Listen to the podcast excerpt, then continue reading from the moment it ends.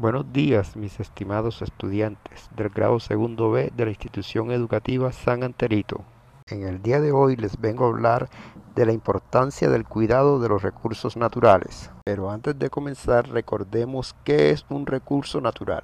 Un recurso natural es todo elemento del ambiente que los seres humanos necesitamos y utilizamos para vivir y realizar nuestras actividades. Los recursos naturales pueden ser renovables o no renovables.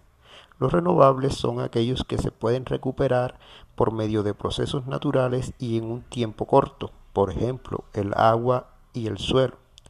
Los recursos no renovables son recursos en cantidades limitadas necesitan muchísimos años para formarse y se van agotando a la medida que se utilizan. Por ejemplo, el petróleo, la plata y el oro. Es nuestro deber y compromiso cuidar y preservar estos recursos.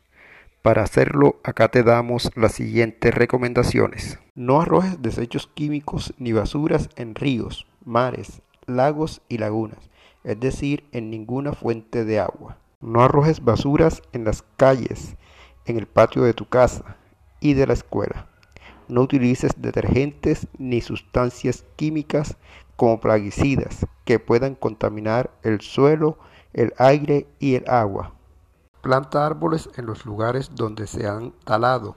A este proceso se le denomina reforestación, pues de esta manera se evita la erosión del suelo y se conserva la flora y la fauna de nuestro planeta. Evita quemar basuras, papel, madera, plástico o cualquier otro material.